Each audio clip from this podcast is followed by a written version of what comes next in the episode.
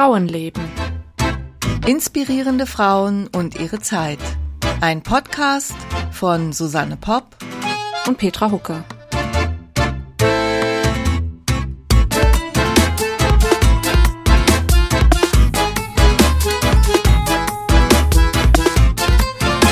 Einen wunderschönen guten Morgen. Ja, guten Morgen, liebe Petra. Ich freue mich immer so, dich zu sehen. Strahlt man sich immer schon am frühen Morgen an. Äh, gut, früh naja, ist übertrieben. So.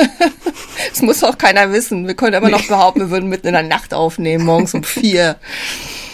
Ja, nee, ich gucke im Moment äh, The Morning Show ähm, auf Apple äh, TV. Auch jetzt mache ich hier Werbung, ja. Aber ich mache Werbung für diese, für dieses Morning Show, kennen wahrscheinlich viele, aber ich finde es sehr letztlich sehr unterhaltsam, ja. Und die müssen irgendwie so um halb vier oder sowas in der Nacht aufstehen, um ihre Morning Show zu produzieren. Oh je. Da wäre mit mir, glaube ich, nicht so viel anzufangen. Äh, es geht ja um so, sagen wir mal, so amerikanische Frühnachrichten, ja. Und das geht halt, das ist halt rund um diese, ja, gibt's halt eine Story rund, rund darum. Also die, das ist auch schon von 2019. Ich guck's halt jetzt erst. Kann man sich das auch über das Deutsche Morgenmagazin vorstellen? Ich glaube, es, es, es hätte, das wäre ein bisschen anders. ich kenne das deutsche Morgenmagazin jetzt nicht so, aber, aber es wäre, glaube ich, ein bisschen wie ein äh, little less Drama, würde ich mal sagen. Obwohl auch das geht. Das geht. Wir haben es doch im WDR jetzt erlebt, ne? Das Drama. Das Drama, WDR, diese Talkshow. Ja, also gesehen habe ich es nicht, aber man liest halt viel drüber im Nachhinein, dass da vier weiße Menschen saßen und sich darüber aufregten, dass mit dem Rassismus, dass ja alles gar nicht so schlimm ist. Ja, richtig. Und das passt ja auch zu unserer heutigen Folge. Mm, so viel dazu, dass wir haben das, äh, was ihr dann auch gleich in der Folge hören werdet, im letzten Juni aufgenommen und jetzt haben wir Februar 2021 und äh, ja, man merkt, dass sich vielleicht ein bisschen was getan hat, dass dieses ganze Thema Black Lives Matter ähm, präsenter geworden ist, inzwischen vielleicht auch schon wieder ein bisschen abgeflaut, aber wenn der WDR noch solche Sendungen bringt, wo Thomas Gottschalk sitzt und erzählt irgendwie, äh, wie gesagt, ich habe es nur gelesen, er hat gesagt, er war auf einer Party mal als Jimi Hendrix verkleidet, ja. inklusive äh, Blackfacing, also schwarz angemaltem Gesicht. Und deswegen weiß er, wie es ist, als Schwarzer zu leben. Ja, das Zitat habe ich auch gehört. Also das, das ist doch. Äh, und ich habe so Ausschnitte nur gesehen, habe gedacht, nee, also ich habe, das ist, ich guck mir eigentlich keine Talkshows mehr an, auch diese ganzen Corona-Runden. Ich ich habe da einfach keine Lust drauf. Aber man kriegt halt natürlich die Resonanz mit, ja, über die über Social Media. Ich mir fällt es ja auch immer schwer, soziale Medien zu sagen. Das hat sich irgendwie so eingebürgert, aber für mich hat das sozial immer noch so die so eine ja letztlich positive Konnotation und soziale Medien sind nicht per se für mich positiv. Ja, das ist halt die direkte Übersetzung, finde ich jetzt nicht so. Ja, nicht ich habe so schlimm. Ja, ja, ja, ich weiß, aber irgendwie da poppt bei mir irgendwie immer noch was auf. Jeder wie er mag. Was ich schlimmer finde, sind äh, sozial schwache Menschen. Das äh, beklagt sich auch gerade Margarete Stokowski in ihrer Kolumne drüber, dass man nicht sozial schwache Menschen sagen sollte, wenn es einfach um arme Menschen geht, die ja, sozial ja. keine keine ja. Probleme haben. Also ja, absolut, absolut. Mhm. Also das sehe ich auch so. Aber gut, ich tapp halt auch immer mal wieder in so eine Falle und es ist schon gut, wenn einem das ab und zu bewusst gemacht wird. Auch der Begriff Powerfrau. Ja, ja. Mhm. das ist, das, das gehört auch so dazu. Ne? Denkt man so im ersten Moment, ja, cool, eine starke Frau und so, ja. Aber wenn du dann anfängst, über Powermänner zu reden und wie toll die das und das miteinander äh, in Verbindung bringen, ja, da merkt man dann, dass man sich selber ins Knie geschossen hat, so ein bisschen mit diesem Begriff Powerfrau. Dadurch eben, dass Powermann sich so furchtbar absurd anhört, merkt man, dass Powerfrau ja, sich genauso ja, absurd ja. anhören sollte. Ja, apropos, ähm, ich wollte gern heute noch zwei professionelle Frauen vorstellen, zwei Podcasterinnen. Mhm. Und zwar ähm, die beide, ja, ähnlich wie wir, ähm, spannende Frauenbiografien vorstellen. Ähm, und die eine hat uns nämlich jetzt so, so nett äh, empfohlen und uns ihre, Liste aufgenommen. Podcasts für den Geschichtsunterricht. Das ist äh, Bianca Walter und ihr Podcast heißt Frauen von damals. Findet man im Internet unter frauenvondamals.de, werden wir natürlich auch unten verlinken. Und dann gibt es noch von Jasmin Lörchner äh, herstorypod.de äh, findet man auch, also werden wir auch verlinken. Und ja, die beiden machen das ganz toll und ja, wir sind froh und auch ein bisschen stolz, dass wir da sozusagen erwähnt werden. Ja, sehr. Vielen, vielen Dank dafür. Ja, vielen lieben Dank. Ähm, ich finde es auch einfach super, wenn man halt sagt, ja, okay, äh, wir sind äh, oder wir, wir decken vielleicht auch mit verschiedenen Schwerpunkten verschiedene Geschichten ab. Es kann ja auch mal eine doppelt vorkommen, aber das macht ja nichts. Ja, dann. Ja, lohnt sich auf jeden Fall bei den beiden reinzuhören. Absolut. Also das ist immer sehr fundiert und äh, ja, also ich liebe ja sowieso Podcasts, in denen es um Geschichte geht oder überhaupt Podcasts, in denen ich was lernen kann. Ich bin eher so die, die weniger die unterhaltenden Sachen hört, sondern mehr so die informativen. Dann werde ich dich heute auch informieren über eine äh, wieder einmal sehr interessante Frau. Heute ist es Mamie Phipps Clark. Sie war ähm, Sozialpsychologin, kommt aus den USA.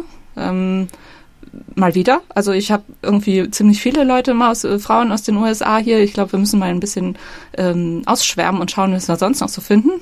Wir hatten immer eine Schweizerin letztes Mal. Ja, wir hatten auch schon eine Österreicherin, eine Italienerin irgendwie so, aber mal schauen. Ich habe jetzt eine äh, Schwedin auf dem Zettel, die demnächst rankommen wird. Jedenfalls, Mamie Phipps Clark war Sozialpsychologin, äh, hat in den USA gelebt und hat sich ähm, mit ähm, vor allen Dingen mit Kindern auseinandergesetzt, wie Kinder auf tja, auf Rassismus reagieren, also auf all diese, diese Gedanken und Vorstellungen, die den Menschen da so inhärent waren und leider es immer noch oft sind und wie Kinder darauf reagieren, wie sie diese Vorteile praktisch übernehmen.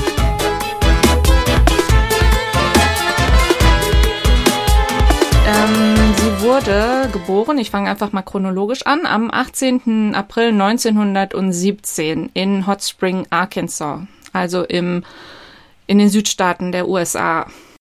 Ja, das hätte ich nämlich jetzt fragen müssen, äh, wo das ist, in, also wo ich das verorten muss, also Südstaaten. Weil ich finde, das spielt schon immer eine große Rolle in den USA. Südstaaten, Nordstaaten, Ostküste, Westküste. Absolut, absolut.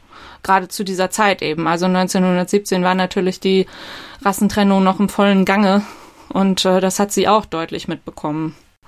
Ähm, ihr Vater und ihre Mutter, beide äh, schwarz. Ähm, der Vater war Arzt und äh, ihre Mutter Hausfrau, aber auch, sie hat auch ihrem Mann in der Praxis geholfen, also Arzthelferin würden wir wohl heute sagen. Mamie hat eine jüngere Schwester und einen jüngeren Bruder. Der Bruder ist dann später auch Zahnarzt geworden. Also ähm, sie waren nicht die ärmsten Leute da unten.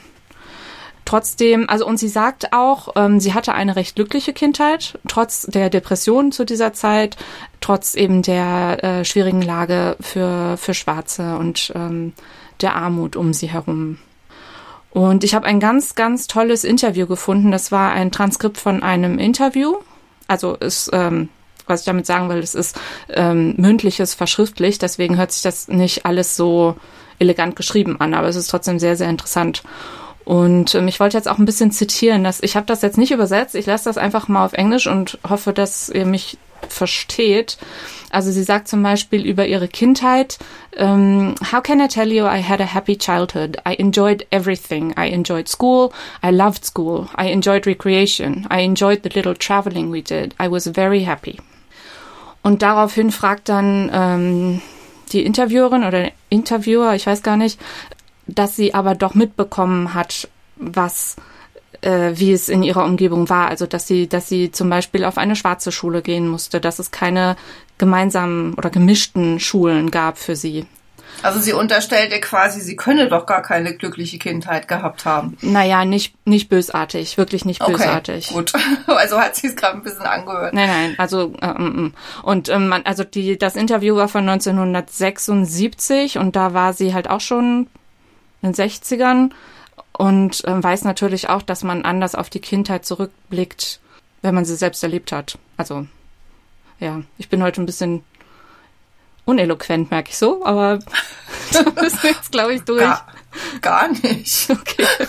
Ich finde es bis jetzt sehr eloquent. Na gut, dann äh, zitiere ich mal weiter, das hilft vielleicht auch. Sie sagt dann, ähm, I think I became acutely aware of that in childhood because you always had to have a certain kind of protective armor about you all the time. You weren't suffering from it, but you had to be on guard all the time and you learned how to bury your, und dann fehlte da irgendwas, uh, You learned the things not to do. You learned which streets not to go to when you were going to high school so as to protect yourself. It happened that the white school and the black school were at opposite ends, opposite ends of the town. So the white children would come from this end to go to that end, and we would come from that end to go to this end. So we had to pass each other. So you had to develop all kinds of protective measures, really just to get by and not get into fights, which a lot of children did. Ah ja, also sie schildert das, also wenn man sich da, wenn man das jetzt zuerst gehört hätte, hätte man jetzt nicht unbedingt gedacht, dass es so glücklich war, aber für sie war es vielleicht einfach eine Normalität. Genau, genau darum geht's, glaube ich, dass sie trotz all dem eine recht glückliche Kindheit haben konnte. Und ähm, ich hatte ja schon gesagt, der Vater war Arzt, das heißt, er gehörte so zur, zur Mittelschicht. Dadurch hatten sie auch mehr Zugang als andere Schwarze zu weißen Stadtvierteln oder in weiße Läden, wo nicht alle Schwarze rein durften. Und sie erzählt zum Beispiel auch, dass wenn sie irgendwie einen Ausflug gemacht haben, irgendwie zum Fußball, also Footballspiel gegangen sind oder so, mussten sie immer daran denken, sich was zu essen mitzunehmen, weil sie nicht überall bedient wurden. Sie mussten überlegen, wo sie auf die Toilette gehen können, weil sie auch nicht überall auf die Toilette gehen durften. Und ähm, sie, sie sagt dann immer wieder, man gewöhnt sich dran, man gewöhnt sich dran und dann wird man doch wieder darauf aufmerksam gemacht, aber es ist Alltag. Und was ich ganz, ganz schlimm fand, dass sie erzählt, es gab auch Lynchmorde in diesem Ort. Also sie erinnert sich noch an ihren, also an den ersten Lynchmord, als sie ungefähr sechs war. Sie hat das nicht selbst gesehen, aber es wurde natürlich im ganzen Ort erzählt, dass ein schwarzer Mann aus dem Gefängnis gezerrt wurde und die ganze Hauptstraße entlang gezogen wurde bis äh, äh, ähm, vor die Stadt. Und da wurde er dann am Baum aufgeknöpft und gelyncht. Ja. Und ähm, sie schreibt dann oder sie, sie erzählte dann, dass sie schon Panik und Angst hatte um diese Zeit, aber dass sie das jetzt mehr so im Nachhinein richtig, richtig spürt, wie schlimm das war. Und sie kann sich nicht so richtig dran erinnern, außer dass die ganzen ähm, Schwarzen in der Stadt, ähm, sie haben sich erstmal die nächsten Tage überhaupt nicht rausgetraut und wenn, dann sind sie so heimlich von Haus zu Haus gegangen und waren natürlich furchtbar schockiert und haben sich darüber aufgeregt und unter sich geredet, wie schlimm das ist. Aber es war halt, sie konnten halt nichts machen. Und dann gab es wohl auch ein paar Weiße, die von sich aus gesagt haben, lautstark gesagt haben, wir finden das aber auch nicht gut, sowas darf nicht passieren. Und dann gab es auch in der Zeitung ein äh, Editorial, wo der, der ähm, Reporter gesagt hat, das äh, kann man nicht hinnehmen. Und sie schränkt das dann aber auch gleich ein, ähm, das hatte aber auch touristische Gründe. Also das war ein, Hot Springs war ein, äh, ein Heilbad und es gab viele Hotels und eine Pferderennbahn und äh, dementsprechend wollten sie sich dann natürlich auch gut darstellen, dass sowas bei ihnen eigentlich nicht passiert. Und äh, dann sagte sie noch, also wie gesagt, ähm, sie hat es relativ gut überstanden. Sie war nicht überrascht dass sie vorsichtig sein musste, weil ihre Eltern ihr von Anfang an, also sie haben sie vorbereitet, wie, die, wie sie gesagt hat, dass man eben dort so leben muss. Und dann ist sie, also ich erzähle das jetzt so, so, so intensiv, weil ich das halt wahnsinnig schlimm finde, auch heute immer noch. Sie ist dann, ähm, hat sie mit 17 ihren Schulabschluss gemacht und hat zwei Stipendien bekommen. Also sie war eine gute Schülerin ähm, für zwei Black Universities, also Unis, die nur Schwarze aufgenommen haben. Sie hat sich dann entschieden für die Howard University in Washington, DC. 1934 war das und da erzählte sie auch noch, als sie dann, ich weiß nicht, ob mit der ganzen Familie oder nur mit dem Vater, aber sie sind jedenfalls mit dem Zug nach Washington gefahren und der Vater kannte den Schaffner in diesem Zug und hat äh, ihm vorher Bescheid gesagt und dann sind sie in ein, alleine in ein Abteil gekommen und haben die ganze Fahrt über die Vorhänge zugezogen gelassen, damit niemand sie sieht. Also dass sie da unbehelligt in den Norden kamen. Ja, ich meine, ähm, man muss sich ja nur mal angucken, wie es heute ist, ja. Also ich meine, die Gleichheit zwischen ähm, Afroamerikanern Amerikanern in den USA ist nicht hergestellt und auch anderswo auf der Welt sieht es leider nicht viel besser aus. Ja. Oftmals. Also wir müssen vielleicht auch dazu sagen, dass wir uns gerade im Juni 2020 äh, befinden und gerade die ganze Sache mit den ähm, mit den Protesten in den USA noch ziemlich groß ist mit nach dem Tod von äh, George Floyd und dann ähm, gab es jetzt vor wenigen Tagen, was ich finde schon wieder ziemlich untergegangen ist, den nächsten Mord in einem äh, oder ja doch den nächsten Mord an einem Afroamerikaner durch einen Polizisten. Äh, Richard Brooks war das in Atlanta. Also es ist äh, trotz all der Proteste, naja, äh, wir werden ja sehen, wie sich das, bis wir diesen Podcast hier dann tatsächlich ausstrahlen, ja, ja. wie sich das bis dahin verändert hat. Da können wir dann ganz sicher noch mal was Aktuelleres dann ja. dazu sagen. Da bin ich Aber auch schon total gespannt drauf. Wir sind ja jetzt auch, wir produzieren ja ziemlich viel vor, weil wir uns im Moment noch nicht so richtig raustrauen. Und wenn das dann jetzt fast ein Jahr später sein könnte, vielleicht sogar. Naja, also wir werden auf jeden Fall noch was zu sagen, das glaube ich auch. Aber jetzt mache ich erstmal mit Mamie weiter.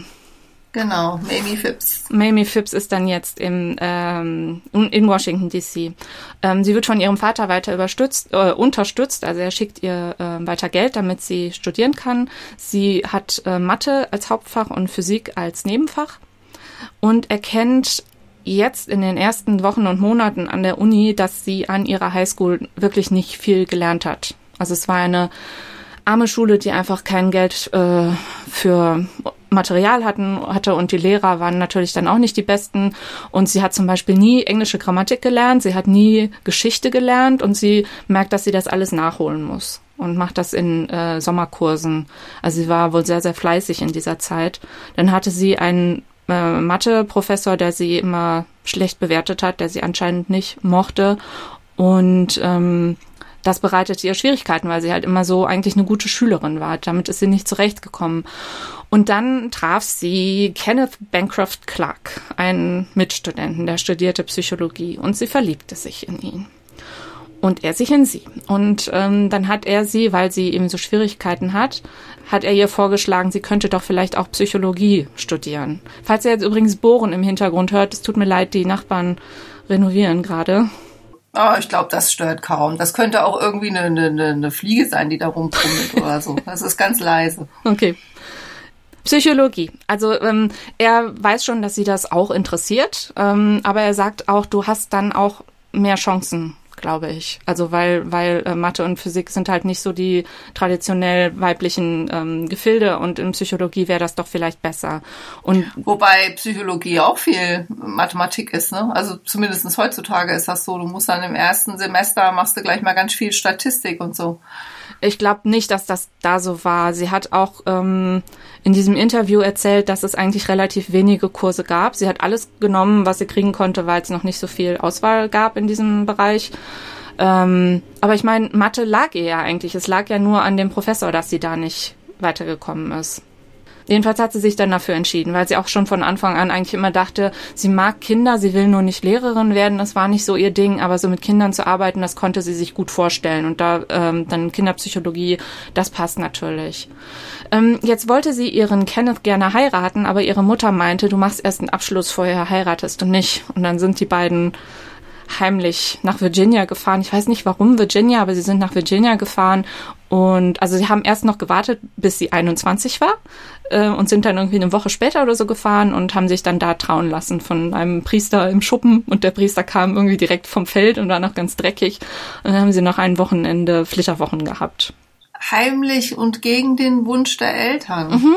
Boah, da ist sie ja dann richtig rebellisch geworden. Vorher hat sich das für mich so angehört, als sie war sehr fleißig, war gut in der Schule, war gut an der Uni, als hätte sie doch ziemlich viele Erwartungen erfüllt. Ja, aber das war oh. ja anscheinend wichtig. Aber ähm, also sie haben sich da nicht irgendwie drüber zerstritten.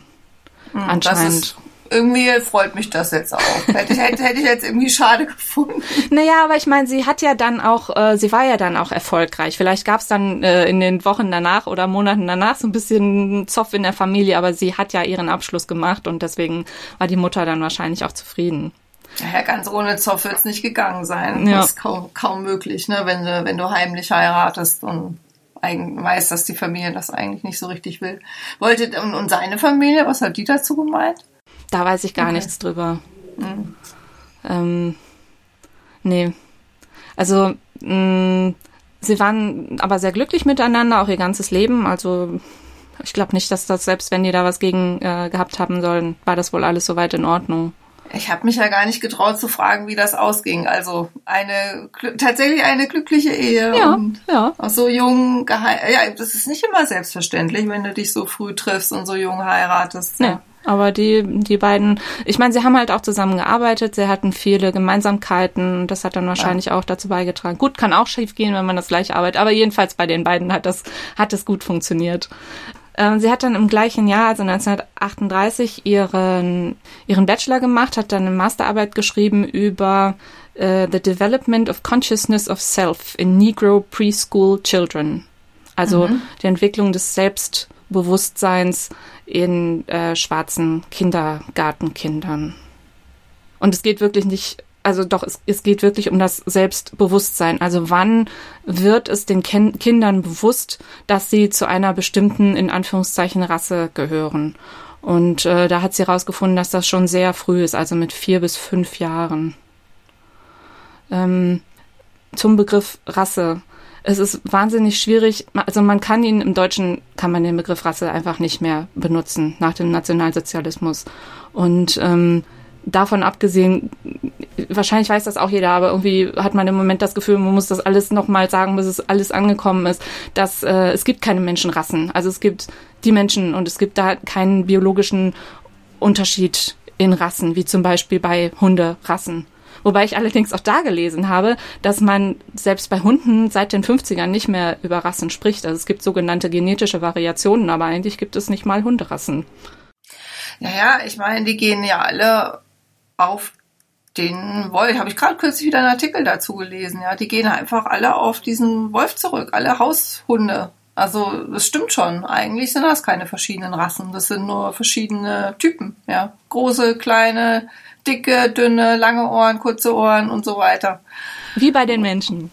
Ja, ja, ja. lange und kurze Ohren. ja, ja, aber das Problem ist halt, dass im Englischen, äh, vor allen Dingen natürlich in, in den USA, immer noch das Wort Race gebraucht wird. Das wird gebraucht, aber da habe ich gerade erst kürzlich was drüber gelesen, dass es tatsächlich im Englischen auch einfach nicht diese Konnotation hat genau. wie im Deutschen. Genau. Also es wird, es wird einfach anders aufgefasst. Ja. ja. Also es gibt diese Nazi-Konnotation nicht. Genau. Ähm, und dann, äh, ähm, ich bin ja auch Übersetzerin und man versucht dann natürlich schon immer irgendwie sowas zu finden, was passen könnte. Viele versuchen es dann mit Ethnizität oder mit ethnischer Herkunft ähm, oder man versucht es mit Hautfarbe und Herkunft, sowas in der Art. Bei Ethnizität ist auch noch das Problem, dass es gibt ja, also in den USA, wenn da irgendwelche, wenn man irgendwelche Formulare ausfüllen muss oder wenn es so Bürgerzählungen oder sowas gibt, dann wird danach auch immer gefragt. Und dann steht da zum Beispiel aber auch oft Race und Ethnicity, also die teilen das dann nochmal auf. Aha, was soll man denn dann da eintragen? Naja, du kannst zum Beispiel Hispanic sein, das wäre dann deine Ethnicity mhm. glaube ich. Und Race? European? Nee, was ist man denn dann? Wenn man weiß ist, heißt das bei den Caucasian. Okay. Ah, der kaukasische Typ. Wir sind die kaukasischen Typen, ja.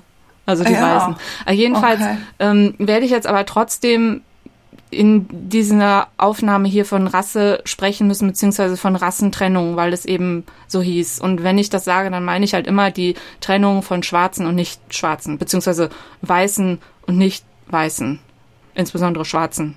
Ja, ja. also. Ja, ich, ich verstehe, aber ich, ich finde es gut, dass du extra darauf hingewiesen hast. Okay, also das habe ich gesagt. Jetzt hat sie also ihre Masterarbeit geschrieben über die äh, das Selbstbewusstsein schwarzer Kinder, hat dann ihren Abschluss und bekommt ihren ersten Job in diesem Sommer in einer Anwaltskanzlei von einem gewissen Charles Houston, der sich schon zu dieser Zeit mit der Unterdrückung von Schwarzen und mit der Rassentrennung beschäftigt und versucht Klagen anzustreben, damit das aufgehoben wird. Und das ist das erste Mal, dass sie denkt, vielleicht kann man da ja doch was machen, vielleicht kann man ja doch was ändern. Vorher hatte sie es immer als gegeben hingenommen. Und ähm, da wird sie dann auch später noch aktiv. Ähm, jetzt macht sie ist noch ihre Doktorarbeit, also sie bleibt weiter an der Uni, macht den Abschluss 1943. Im Jahr vorher hat ihr Mann, also Kenneth, den ersten Doktortitel in Psychologie an der Uni bekommen und sie ist jetzt die, die erste schwarze Frau, die diesen Titel bekommt. Ähm, interessant ist, dass ihr Doktorvater offen rassistisch war ähm, und sie ihn aber trotzdem anscheinend selbst ausgewählt hat.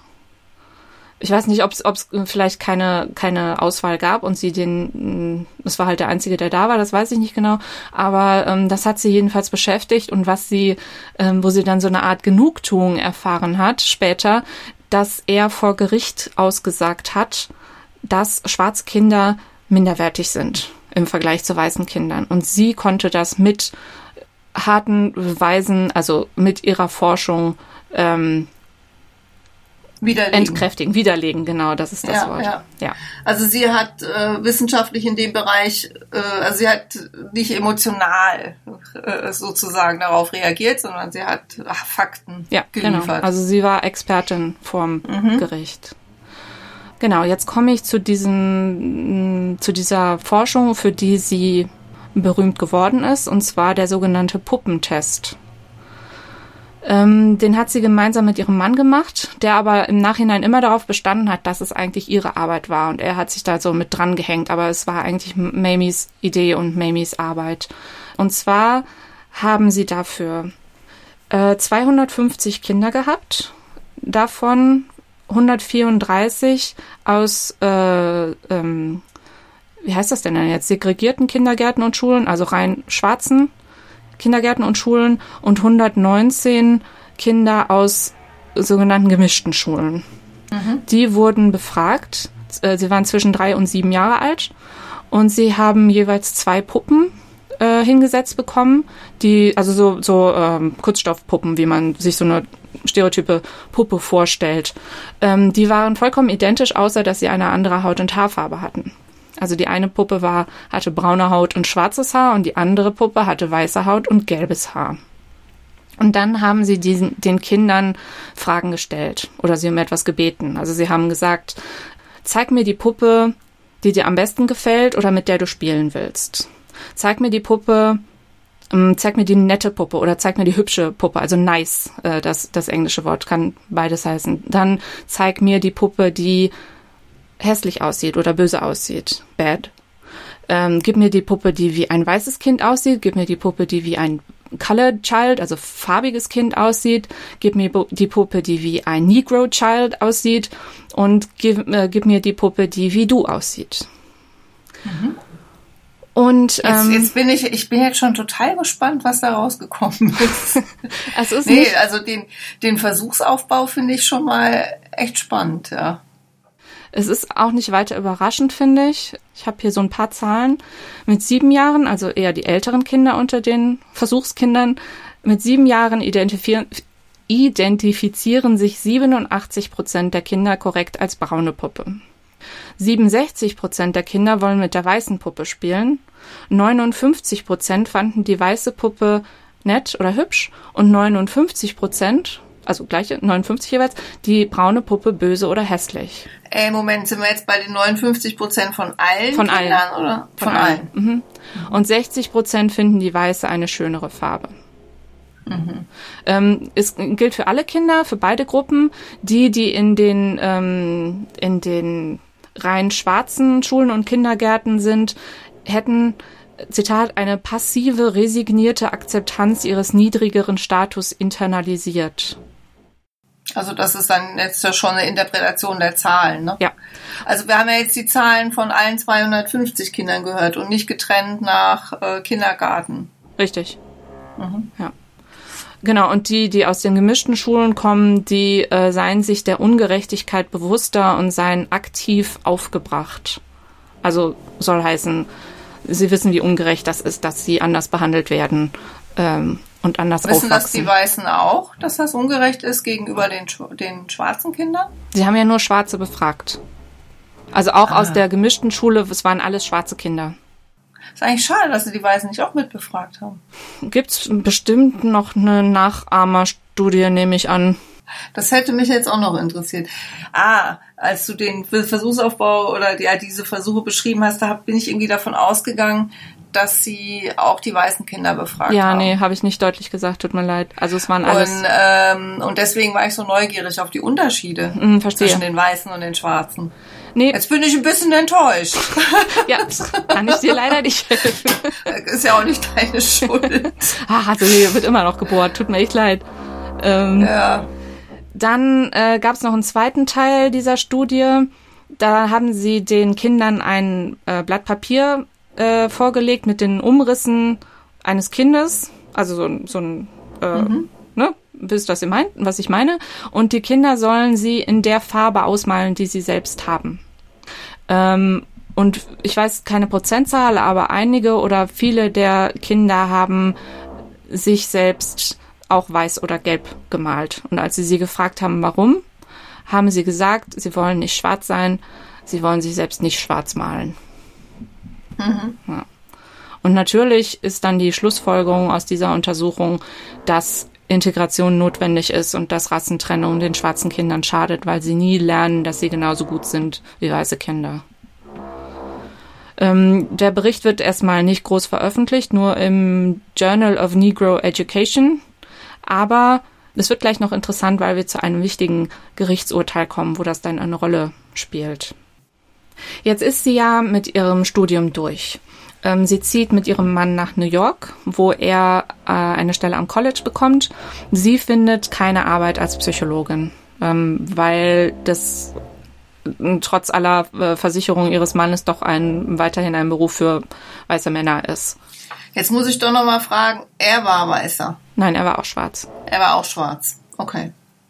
Also sie findet keine Arbeit, sie macht irgendwelche Aushilfsjobs, äh, die sie hasst, weil sie dafür nicht, äh, weil sie dafür überqualifiziert ist und weil sie auch nicht gern mit Menschen zusammenarbeitet. Also sie merkt irgendwie, sie will alleine was machen, sie will keine Aufträge ausführen, sondern für sich arbeiten. Ähm, sie hat dann doch äh, Erfolg irgendwann, findet einen Job als Beraterin am Riverdale Home for Children, also einem, in einem Kinderheim. Mhm. Ähm, sie kümmert sich da um psychologische Tests und um und berät die Heimleitung, wie sie die Kinder ähm, besser behandeln können. Die Kinder sind zwischen 6 und 16 in diesem Heim und Mamie sieht, wie viele Kinder es gibt, die von ihren Eltern vernachlässigt werden, also die zum Beispiel zum, zum Teil auch auf der Straße äh, leben. Aber sie versteht auch, dass die Eltern dafür nicht allein verantwortlich sind, sondern eben der ganze strukturelle Rassismus und die ganze Armut in der Stadt. Ähm, dazu kommt noch, dass viele der äh, schwarzen, ich ignoriere das total mit dem Wort, ähm, viele der schwarzen, das machst du sehr kunstvoll. viele der schwarzen Kinder werden ähm, von den Behörden als geistig zurückgeblieben beurteilt. Ebenso Kinder, die auf der Straße leben. Es ist tatsächlich so, dass viele nicht lesen können. Es gibt aber auch dann kriminelle, richtig kriminelle Kinder oder Jugendliche darunter. Ähm, aber sie sind alle nicht geistig zurückgeblieben, sondern sie werden wirklich nur so, nur so beurteilt und sie brauchen einfach nur Hilfe. Ja, sie müssen gefördert werden. Ich meine, dass es einen Zusammenhang zwischen Bildung und Intelligenz gibt, also auch mit dem messbaren Intelligenzquotienten, das ist bekannt. Ja, wenn du die, ne, ein Kind kann auch so klug sein, wenn es überhaupt nicht gefördert wird, wird es diesen Eindruck nicht vermitteln können. Richtig, ja. genau. Und das hat sie eben versucht. Aber sie merkt halt äh, schon wieder, sie will eigentlich nicht angestellt sein. Und ähm, 1946 gründet sie dann zusammen mit ihrem Mann das äh, Northside Center for Child Development in Harlem. Sie bekommt wieder finanzielle Unterstützung von ihrem Vater und zwar 936 Dollar für Möbel. Okay. Sie entscheiden das wirklich, das alleine für sich zu machen, sie, weil sie vorher wohl bei verschiedenen Behörden und irgendwelchen anderen ähm, Instituten angeklopft haben, aber die sagen alle, äh, wir brauchen das eigentlich nicht, weil es sowas ähnliches eigentlich auch schon gibt überall. Sie wollen das aber trotzdem machen. Ähm, viele Bekannte helfen ihnen dann auch aus diesem äh, Riverdale-Heim äh, mit Fachwissen, teilweise auch ohne Bezahlung. Also sie wollen auch, dass das äh, funktioniert. Und Mamie geht das jetzt wieder so an, dass sie nicht nur an die Kinder denkt, sondern die ganze Familie mit einbezieht. Also sie unterstützt auch die Eltern äh, psychologisch und später wird das dann auch praktischer. Also es gibt zum Beispiel Ernährungsworkshops oder andere Kurse für Eltern und ähm, Bildungsprogramme für Kinder und Erwachsene. Also sie versucht das sehr breit aufzuziehen. Aber es hört sich jetzt so an wie ein Programm, was irgendwie gefördert werden muss. Irgendwo muss ja das Geld herkommen. Also so ein paar einzelne Spenden reichen da ja nicht. Ähm, in diesem Interview, was ich auf jeden Fall verlinke, da erzählt sie ganz viel dazu. Ich habe mir das jetzt aber alles nicht genauer gemerkt, wie das finanziert wurde. Aber es gibt dieses Northside Center heute noch. Also es ist äh, sehr erfolgreich gewesen. Sie haben wohl angefangen mit 60 Kindern und heute gibt's da bis 2000 Kinder. Okay. Es ist ja, ich freue mich immer, wenn dann solche, wenn man dann hört, dass es das so lange überlebt hat, ja, mhm. über Jahrzehnte. Und heute gibt's wohl auch eine Schule mit da dran, also das hat sich äh, extrem vergrößert und sie war auch noch lange, noch lange dabei. Mhm. Mit ihrem Mann hat sie dann auch noch ein anderes Projekt unterstützt, Harlem Youth Opportunities Unlimited. Das gibt's wohl auch noch. Da geht's auch so um äh, Nachhilfe für Kinder, ähm, Unterstützung bei der Jobsuche für, für Jugendliche und junge Erwachsene und dass sie Unterstützung für Be, ähm, Behördengänge bekommen und so weiter. Ähm, sie ist in, im Vorstand verschiedener Bildungs- und äh, Wohltätigkeitsinstitutionen und engagiert sich, wo immer sie kann, für ihre Community. Genau. Und jetzt möchte ich was zu diesem Gerichtsfall erzählen, den ich schon erwähnt hatte, wo dann diese Puppenstudie nochmal wichtig wird. Ja, also wie war das, die Puppenstudie, war das, äh, hing das mit Ihrem Doktor zusammen? Ähm, Oder war das? Es nee, war, glaube ich, direkt, so wichtig, nach, direkt nach der Doktorarbeit, genau. Mhm. Und sie hatten auch so ein okay. Stipendium für bekommen. Mhm, ja. Mhm. Also es war schon von, was hatte ich gesagt, 1900 47 kam der Bericht dazu raus und jetzt sind wir 1952. Okay. Und zwar geht es um einen Fall am obersten Gerichtshof, am Supreme Court, namens Brown vs. Board of Education. Der setzte sich zusammen aus fünf Fällen, die von 1952 bis 54 verhandelt wurden und es ging um die Rassentrennung an öffentlichen Schulen. Es wurde ähm, gesagt im Urteil, dass diese Rassentrennung dem Gleichheitsgrundsatz der US-Verfassung widerspricht. Und es war ein Grundsatzurteil. Das heißt, dass sich daraufhin noch ganz viele andere ähm, Klagen darauf stützen konnten. Also das bis zu dem Zeitpunkt war das noch Selbstverständlich, die ja. Rassentrennung. Genau. Äh, 100 Jahre vorher, 1857, hatte es ein Urteil gegeben, dass sich auf nationaler Ebene damit gar nicht beschäftigt werden darf. Also der Kongress darf sich mit dieser Frage nicht befassen, weil das Sache der Bundesstaaten ist. Und da geht es natürlich um diese ganze Sache Süden versus Norden, Sklavenhaltung äh, versus nicht Sklavenhaltung. Und es wurde gesagt, dass Schwarze generell in Anführungszeichen nicht in der Lage sind, sich in politischen oder gesellschaftlichen Beziehungen mit der weißen Rasse zu assoziieren. Und es wurde gesagt, dass ein Verbot der Sklavenhaltung gegen die Verfassung verstößt, weil sie eine Enteignung darstellt. Also wenn man dir die Sklaven wegnimmt, nimmt man dir Eigentum weg. Das ist ja logisch. Ja, ja. Das war 1857. Mhm. Dann kam äh, Lincoln an die Macht dann kam die Sezession der Südstaaten, dann kam der Bürgerkrieg, Norden gegen Süden und 19, äh, 1865 oder 66 wurde dann die Sklavenhaltung verboten und die Ungleichbehandlung ehemaliger Sklaven wurde ebenfalls verboten. Aber der Süden wollte natürlich nicht und hat äh, sogenannte Jim Crow Gesetze durchgesetzt. Das heißt, es gab weiterhin eine strikte Rassentrennung in allen öffentlichen Einrichtungen, also in Hotels, Schulen, Toiletten, Bussen und Bahnen, Restaurants, Sportstätten und Vereinen, Krankenhäusern und Arztpraxen. Ah, ich glaube, da gibt's noch einige interessante Frauenfiguren, die wir dann hier behandeln müssen. Mhm. In dem Zusammenhang, ja. ja. Ne, solche, die dann irgendwie gesagt haben, nee, mit mir nicht. Da gab es da nicht so eine Frau, die irgendwie sich geweigert hat, von einem bestimmten Platz im Bus aufzustehen, wo Rosa Parks, ja, auf jeden Fall. Ja. ja. Haben wir die schon auf der Liste? Nee, die schreiben wir auch gleich mit drauf. Ähm, es gibt auch einen ganz tollen Podcast namens History Chicks. Das ist äh, englischsprachig. Die ähm, befassen sich im Moment, habe ich das Gefühl, auch sehr stark mit, äh, mit schwarzen Frauen, die sich gegen die Rassentrennung äh, aufgelehnt haben. Also da kann man auch auf jeden Fall mal reinhören. Und ich liebe ja auch diesen Film Hidden Figures. Ich weiß, die Frauen sind dann wahrscheinlich schon bekannt, ja, weil die durch den Film bekannt geworden sind, äh, die bei der NASA gearbeitet haben als Mathematikerin oder Computer, wie man sie damals mhm. genannt hat. Aber das ist so eine tolle Geschichte und auch wenn man dann die Originalfotos sieht von diesen von diesen Frauen und was die was sie gem gemacht haben, ja allen Widerständen zum Trotz, ich finde das wirklich toll. Ja. Also da habe ich auch schon gedacht, auch wenn der Film so bekannt ist, machen wir das vielleicht halt trotzdem mal. Ja, oder gerade weil er so bekannt ist, dann kann man vielleicht auch uns anhören so und dann den Film ist, schauen ja. und schauen, was äh, was Fiktion und was Realität war oder so.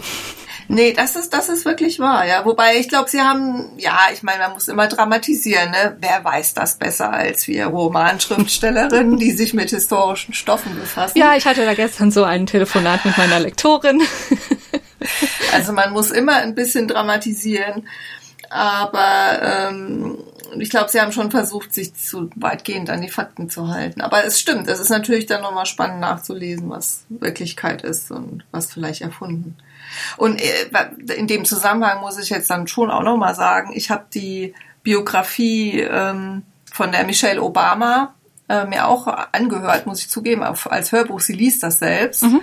Und auch da war ich sehr fasziniert, ja, weil es ist was anderes als weil ob du als weiße Frau in Amerika bist oder ob du eine schwarze Frau, also eine farbige, wie, wie darf man darf man jetzt schwarze Frau doch mal schon sagen, oder? Ja. Oh Gott, ich bin manchmal ja. auch schon ja.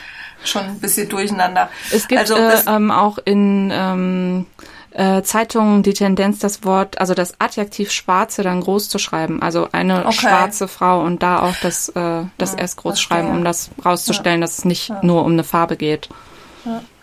Also es gibt da einen eindeutigen Unterschied und ähm, ob man die Obamas jetzt mag oder nicht, weiß ich nicht. Äh, ich hab diese, ich fand auch die Biografie von ihr wirklich äh, lesenswert oder hörenswert. Ja. Ich habe es also, gelesen, es ist auch lesenswert. Ist auch lesenswert. Ja. Also ich habe es mir auf, auf Englisch äh, angehört, wie gesagt, weil sie es ja auch selber liest und es war auch sehr verständlich, selbst für meine Englischkenntnisse.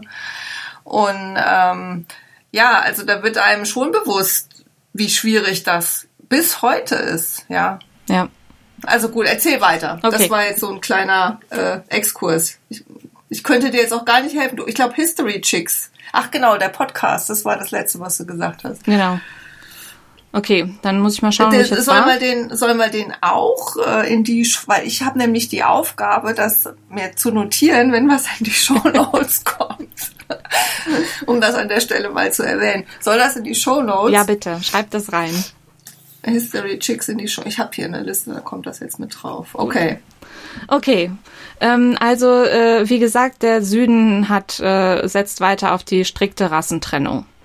Ähm, äh, es wird dann natürlich versucht, dagegen zu klagen, ähm, aber der oberste Gerichtshof, Gerichtshof sagt, dass das Verfassungszusätze sind, die legal sind, die in Ordnung sind, solange es getrennte, aber gleiche Einrichtungen für Schwarze und Weiße gibt. Das ist auf Englisch das Schlagwort separate but equal. Das hört man auch öfter mal. Also ähm, gleich vom, äh, von der Qualität her.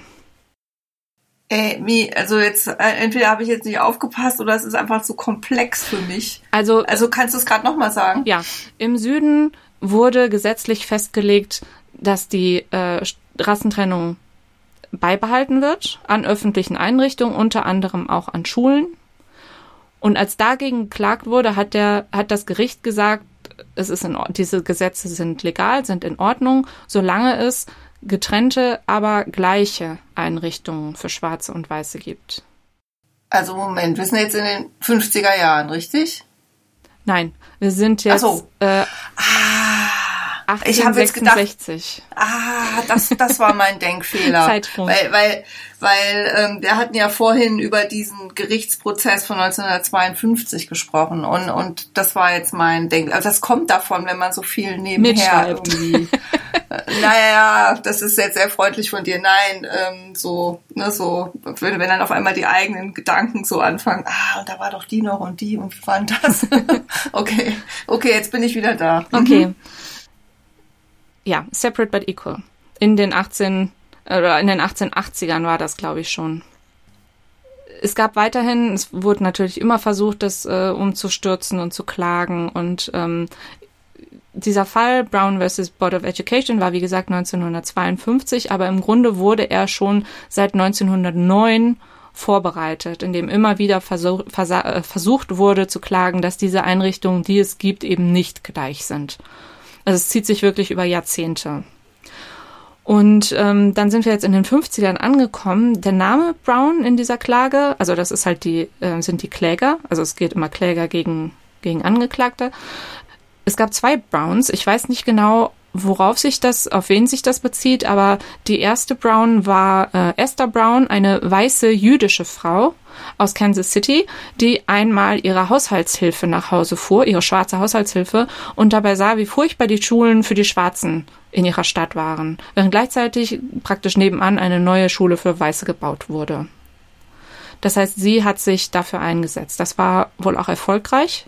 Es gab auch gleich weitere Klagen daraufhin in verschiedenen Schulbezirken. Dann gab es noch einen zweiten Brown, Oliver Brown, ein Schwarzer, der klagte, weil seine kleine neunjährige Tochter jeden Morgen einen gefährlichen Schulweg auf sich nehmen muss, um zur schwarzen Schule zu kommen, obwohl gleich nebenan eine Schule wäre, auf die sie eben nicht gehen durfte.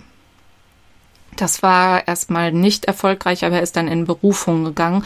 Und in diesem ganzen Klagekomplex kam es dann zu zwei Urteilen. Das erste Urteil war 1954, dass äh, das Gericht einstimmig entschied, dass getrennte Bildungseinrichtungen von Natur aus ungleich sind. Mhm. Aber der Herr Richter hat dazu keine konkreten Anweisungen gegeben, wie man das ändern kann oder soll. Ja, ist die Frage, ob das die Aufgabe eines Gerichts ist. Ne? Das Sie ist ja dann eigentlich wieder eine, eine Sache, die die Politik angeht, wie man das ändert. Ja, aber es wurde kritisiert. Also man hat sich anscheinend mehr davon erwartet. Und dann kam aber das zweite Urteil hinterher, wie das umgesetzt werden soll. Also da wurde dann konkret darüber gesprochen.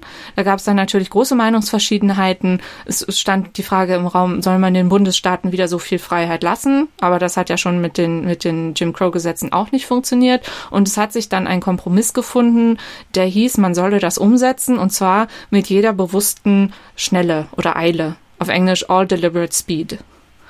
Und es wurde gesagt, es sind weitere Klagen zulässig. Also Schulbezirke können klagen, aber es dürfe nicht in einer Sammelklage geschehen. Also man wollte das von Fall zu Fall entscheiden.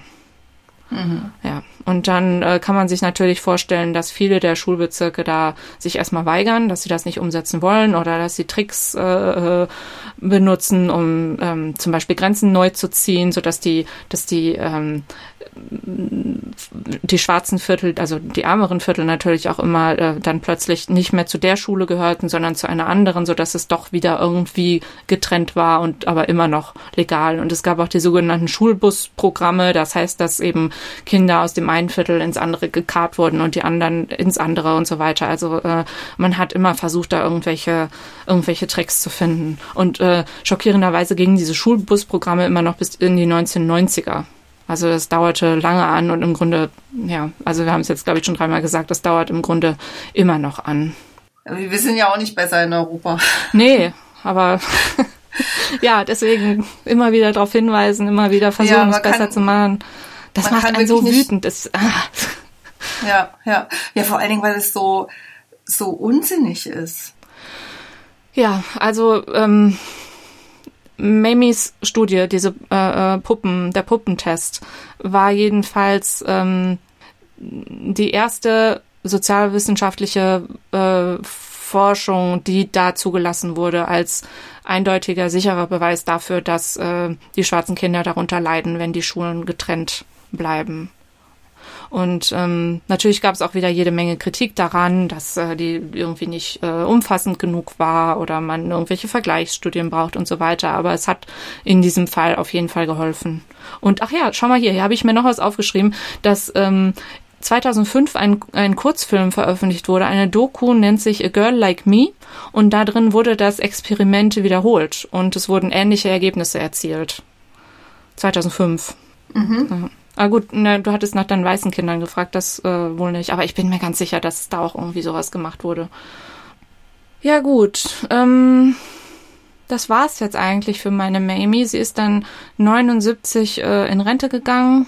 Also 1979 in Rente gegangen und 1983 an Krebs gestorben. Da war sie 66 Jahre alt und ihr Mann Kenneth hat noch bis 2005 gelebt. Und dann habe ich noch ein wunderschönes Zitat von einer Mitarbeiterin aus diesem Northside Center gefunden.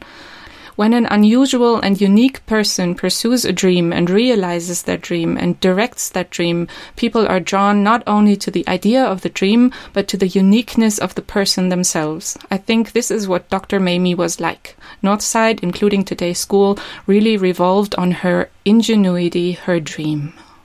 Och, ist das schön. ja, also ich irgendwie denke ich da jetzt auch schon, das ist, das wäre ein spannender Film, ja. Auf jeden Fall irgendwie eine, eine ausführliche Doku wert und mit, also so finde ich total spannend, die Geschichte. Finde ich sehr schön, dass du die ausgegraben hast. Also für mich ausgegraben oder für uns ausgegraben, aber ich weiß gar nicht, wie, wie, wie, wie schwierig das war, sie zu finden. Hast du sie das ist mal wieder eine gute Frage. Das war wieder so, ein, so eine Sache, wo man einmal drüber stolpert und sich das dann aufschreibt. Ja. Also irgendwie ist sie in unsere ja. Liste gekommen. Und dieses Interview kann ich wirklich sehr empfehlen. Ähm, das ist sehr, sehr ausführlich, auch wie sie so über ihre Kindheit spricht und dann über dieses Northside Center, was die da alles auf die Beine gestellt haben, wie sie irgendwie dreimal umziehen mussten und immer größer wurden und so. Das ja. ist äh, sehr schön. Ja, ah ja, es ist total spannend. Das werde ich mir dann auch noch anhören. Mhm. Also ist äh, schriftlich, aber Kannst du lesen. Ach so. Ja. Ah, ach ja, du hast ja gesagt, das ist ja ein Transkript. Genau. Mhm. Ja, stimmt. Aber dann, dann höre ich es mir nicht an, sondern dann lese ich es. ja, ich bin, ich bin halt so audiophil. Wie du dann auf die Idee kommst, einen Podcast zu machen, verstehe ich ja gar nicht. nee, ist völlig absurd.